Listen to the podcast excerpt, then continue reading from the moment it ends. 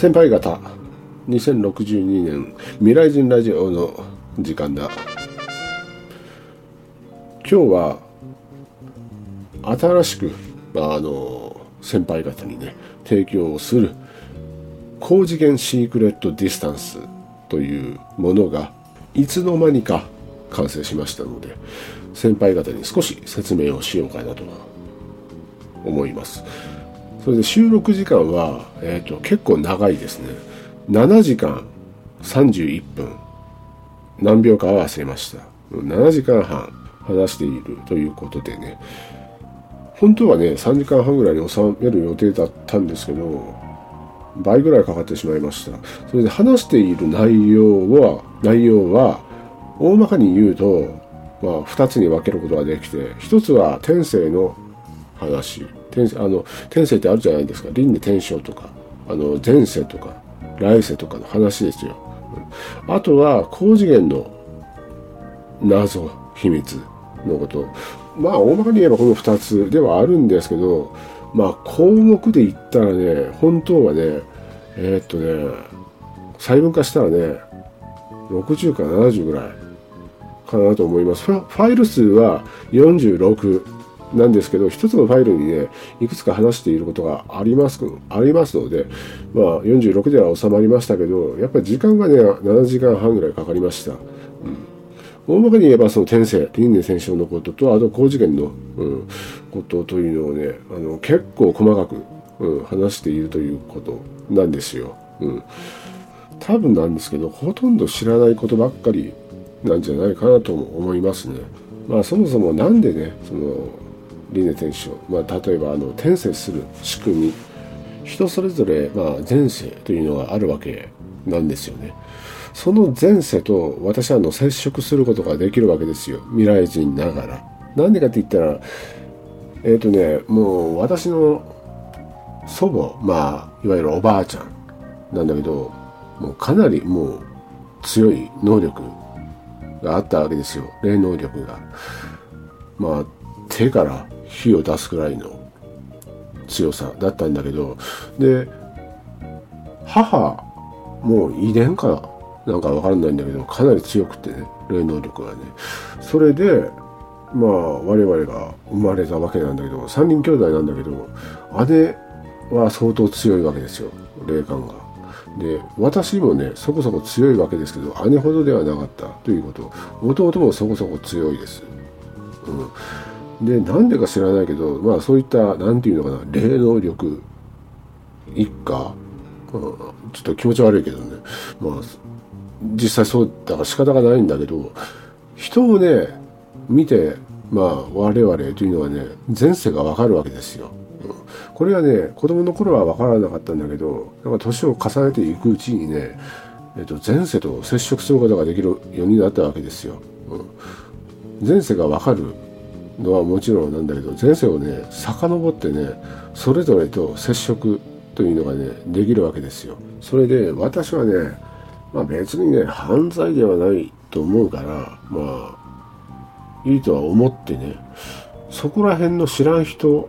の前世をずっとあの接触というのをね続けたわけですよ。まあそこら辺の人ですよ本当に。例えばね、飲食店なんかで座っている人だとか公園に座っている人とかあんまりねあの歩いている人にはあの接触することはなかったですね。ちょっと危ないんですよね。ちょっとぼーっとすることがあるからね。まあだから基本的にその時間があるありそうな人、うん、座っている人だとかをまあ勝手にねあの接触して前世に接触していろんなことをまあ興味本位でねあの知るようになったということ前世のし、まあ、仕組みっていうか何ていうかどうやってまあ輪廻転生を繰り返しているのかというのもね、まあ、そういったことで知るようになったということなんですねその輪廻転生の仕組みとか仕方とか、うん、どなんかランク付けとかあるのかなとかあと何回ぐらいその転生を繰り返しているのかというのがね人によっても全然違ってくるということなんですね。だからその前世がもちろん外国の人とかも普通にいるわけですよ。なんかねほとんどの人って日本人だけとか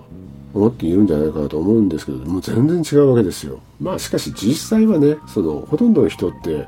そもそも輪廻転生自体ないとか思っているんじゃないかなと思うんですよ例えばこれを聞いてる人というのはね何かの病気で死ぬことになったとするじゃないですか。もうそれで終わりと思っているわけですよ。天国に行くとか、うん、思っているんじゃないかなと思いますけど全然違うわけですよ。そもそもねあの本当に何て言うか申し訳ないんだけど天国という空間はないわけなんですよ、うん、地獄もないんですよ。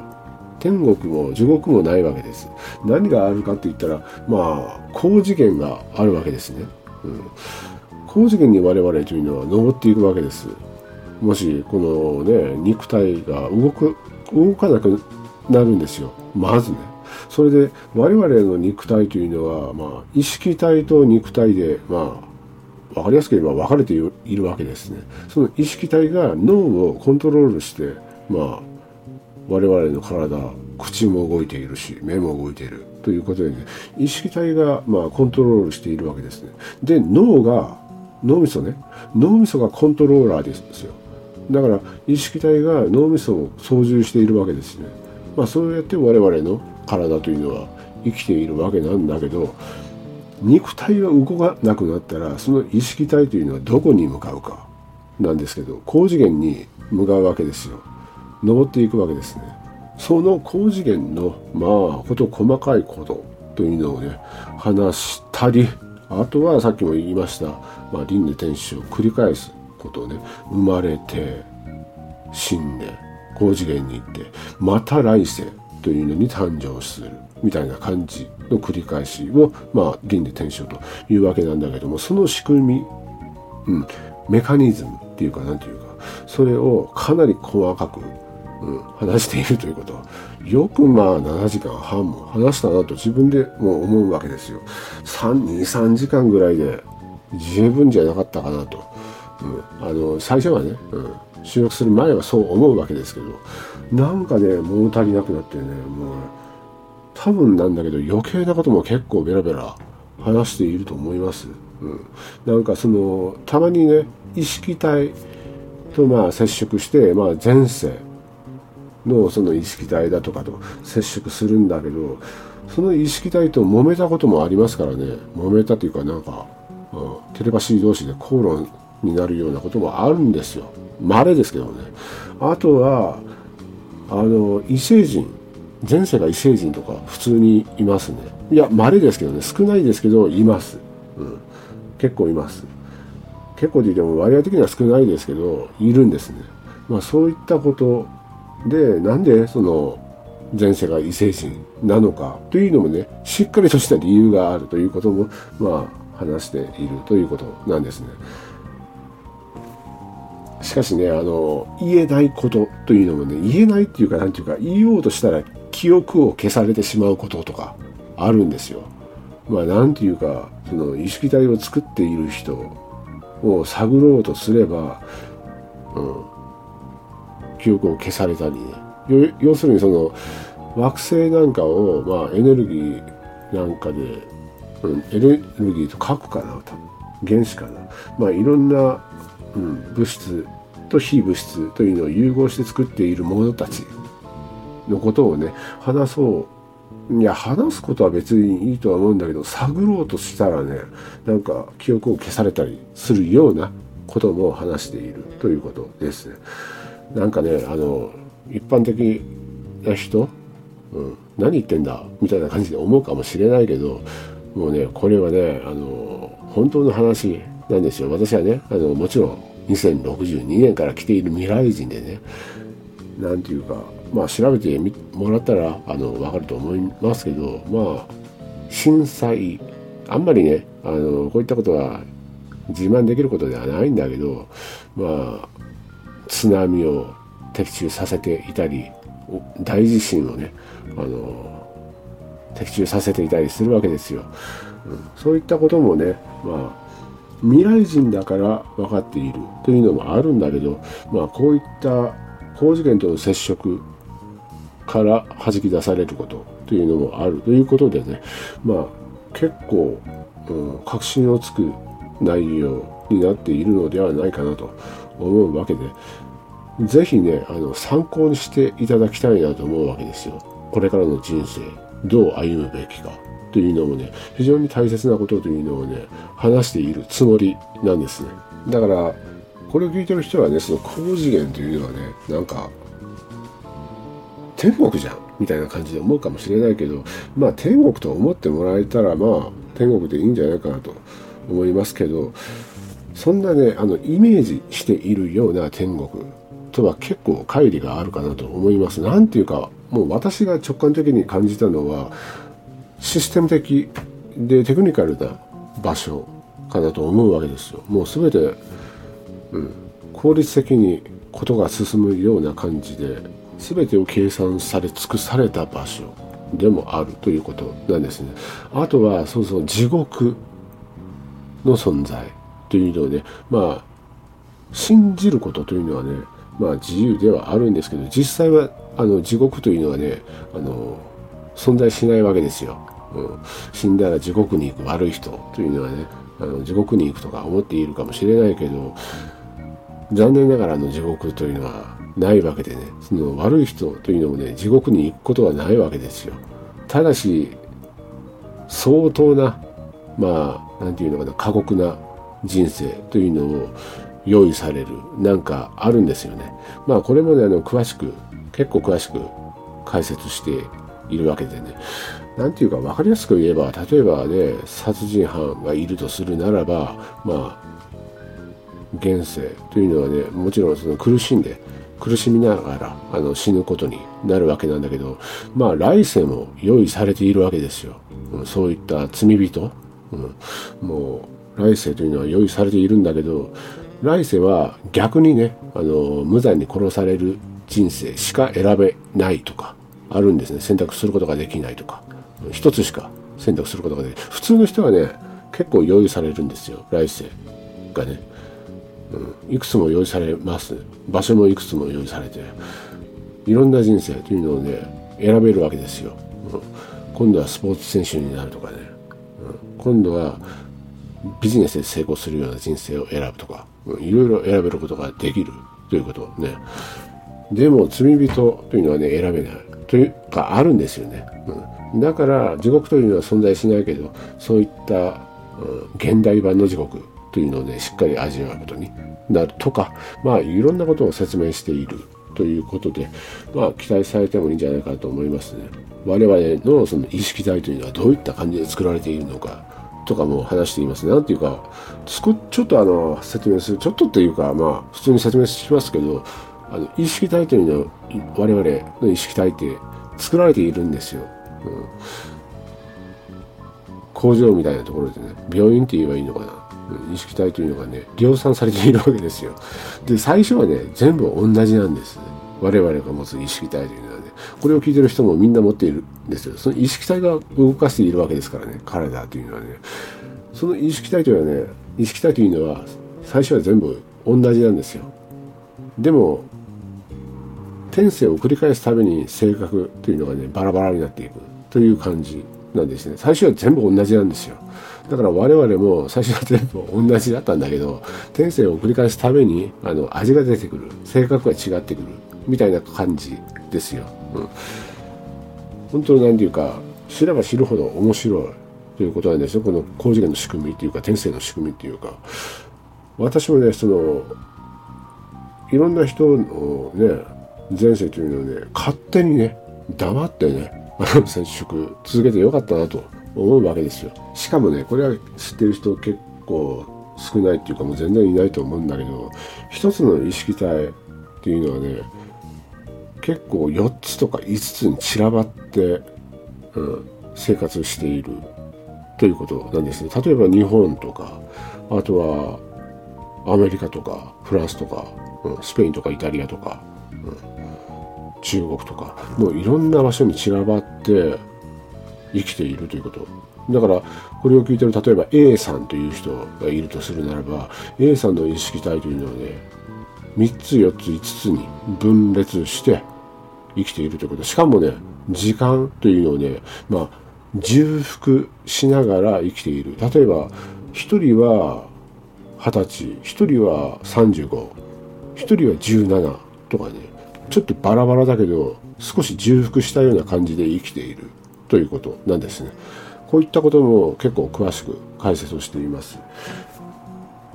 普通はねあありえないとか思うかもしれないけどこれはねあの高次元ではね常識中の常識なんですねだから例えば人が例えば A さんという人があの死ぬとするじゃないですか。で意識体が高次元に行ってで今はね転生転生の期間が短いわけですよ。大体1年以内に次の転生をしなければいけない。ということでねいくつか用意されるわけなんだけども例えばね3つを行きたい。3つに転生するみたいな感じのことが普通に可能になってくるということなんですね。3つといえば1つはブラジルとかね、うん、1つはカナダとか。1つは日本とか。その3つに転生するということがまあ高次元では今常識化しているということなんですね。だからさっき言った、ね、高次元というのはまあ普通の人が考えるよりもテクニカルな存在。ということを言っているということ。こういうことは普通の人は本当知り得ない。だけど、まあ私がね、そういった、なんていうの、能力っていうか、家系がね、強い霊能力を持つ家系だから、まあ知り得ているとも言えるということですからね。まあしかし、この輪廻転生とか高次元の秘密とかね、もう知れば知るほど、なんていうのかな、本当に謎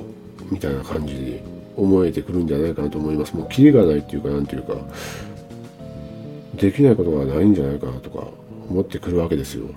私もね、結構調べたつもりではあるんだけどね、まだまだ知らないことっていっぱいあるんじゃないかなと思ってきますからね。特に、なんていうのかな、あれ、あれですよ。あれはね、まあ、なんていうのかな、最近っていうか、なんていうか、単細胞生物とかいるじゃないですか。多細胞生物とか、うん、ああいったものって熟成された経験値が高い意識体というのがね作っている。ということなんですよ。高次元でね。だから新種の昆虫とか、うん、あとはもちろんね何ていうの？細菌とかももちろんありますしアメーバとかのああいった微生物なんかももちろん高次元でまあ結構熟練された意識体のものが、まあ、作っているということですね。なんかね、練習みたいなこともやるみたいなんですよ。例えば、他のね、惑星というのはね、もう無限にあるわけなんだけども、比較的単純な惑星というのがあってね、そこでまあ練習を繰り返すみたいな感じのこともあるんですね、実際にね。もちろん生物なんかも作って練習を繰り返すだとかもありますし、で、経験を積んできたらね、魚類の卵だとかを制作することの段階にステップアップしていくみたいな感じがあるんですね。こういったことはね、あの、比較的最近知ったということなんですよ。最初は知らなかったけど、あ、なるほどみたいな感じで思ったということね。これはもちろんその、か前世をまあ接触していて結構遡ってね過去の過去世というのをね見ていたらそういったことをやっている前世がいたからね。あマジかみたいな感じで思った。よくねあのそれをあそこでまあ把握したんだけどあと結構な前世と接触してきたらなんかね位が高い意識体とか存在してくるわけですよ。いるんですね。そういった意識体との接触というのをねしていたらやっぱりね物質とか、うん、作ることというのをねやっていたということ。なんですねあとはサインのこともいくつか話しています。サインって言ってもこれを聞いてる人はね何のこっちゃわからないと思いますけどサインですよ。サインというのは何て言うか何て言えばいいかな。例えばね我々というのはね人生を生きている上で何かしら決断をするタイミングというのがあるじゃないですか。例えば A を選ぼうか B を選ぼうかみたいな感じの場面というのがあると思うんだけどもそういった時にね直感というのが働くわけですよ。なんで働くかって言ったらね、高次元から頭にね、サインが届けられるわけですよ。うん、何言ってんだと思うかもしれないけど、これ本当なんですよ。サインっていうのは、まあ、高次元からまああるものがね、うん、あるものがまあそのものの未来というのをね全部知っているわけですよなんでかって言ったらそのものがまあ前世というのをねいくつか用意して選ばせたものなんですね。そういった時に助言としてねサインを送るわけですよ。脳にね、うん、だから直感でまあこれがいいみたいな感じで選ぶ時っていうのはねサインが送られてくるということ。でまあそのサインを頼りに選択するみたいな感じなんですね。で結果まあこの選択は良かったみたいな感じになるわけなんだけどもそのサインを無視してね友人知人の助言とかねそういったまあ他人の意見をま優先して選択したら、まあ、大概失敗するわけですよ。変な方向に行くわけですよ。だから私はねもう昔からねあのサインが脳裏に届くから、まあ、直感でね選択するべきということを言っているわけですね。これはね、まあ、サインがどうのこうの、あの、わけがわからんとか思う人がいるかもしれないけど、何かしら選択するタイミングの時はね、もう私はね、あの昔から言っているんですけど、自分の直感を一番信じてくださいと言っているわけですね。そっちの方が結果的に必ずいい選択になりますからね。うん、サインとかね、その信じられんとか、思うかもしれないけど、まあ、最終的に直感を選んでくださいと。信じなくてもいいから。まああのこういったことをね7時間半もねあの話しているということでね。えっ、ー、とね何だったっけ？えっ、ー、と本日、うん、今夜に提供開始なんですね。えっ、ー、とね27くらいまでだったかな。うん、特別な提供期間はね。だからまあもし興味があればねあのもったいないから、うん、ぜひその期間内にあの聞いてくださいということですね。多分27か28だったと思います。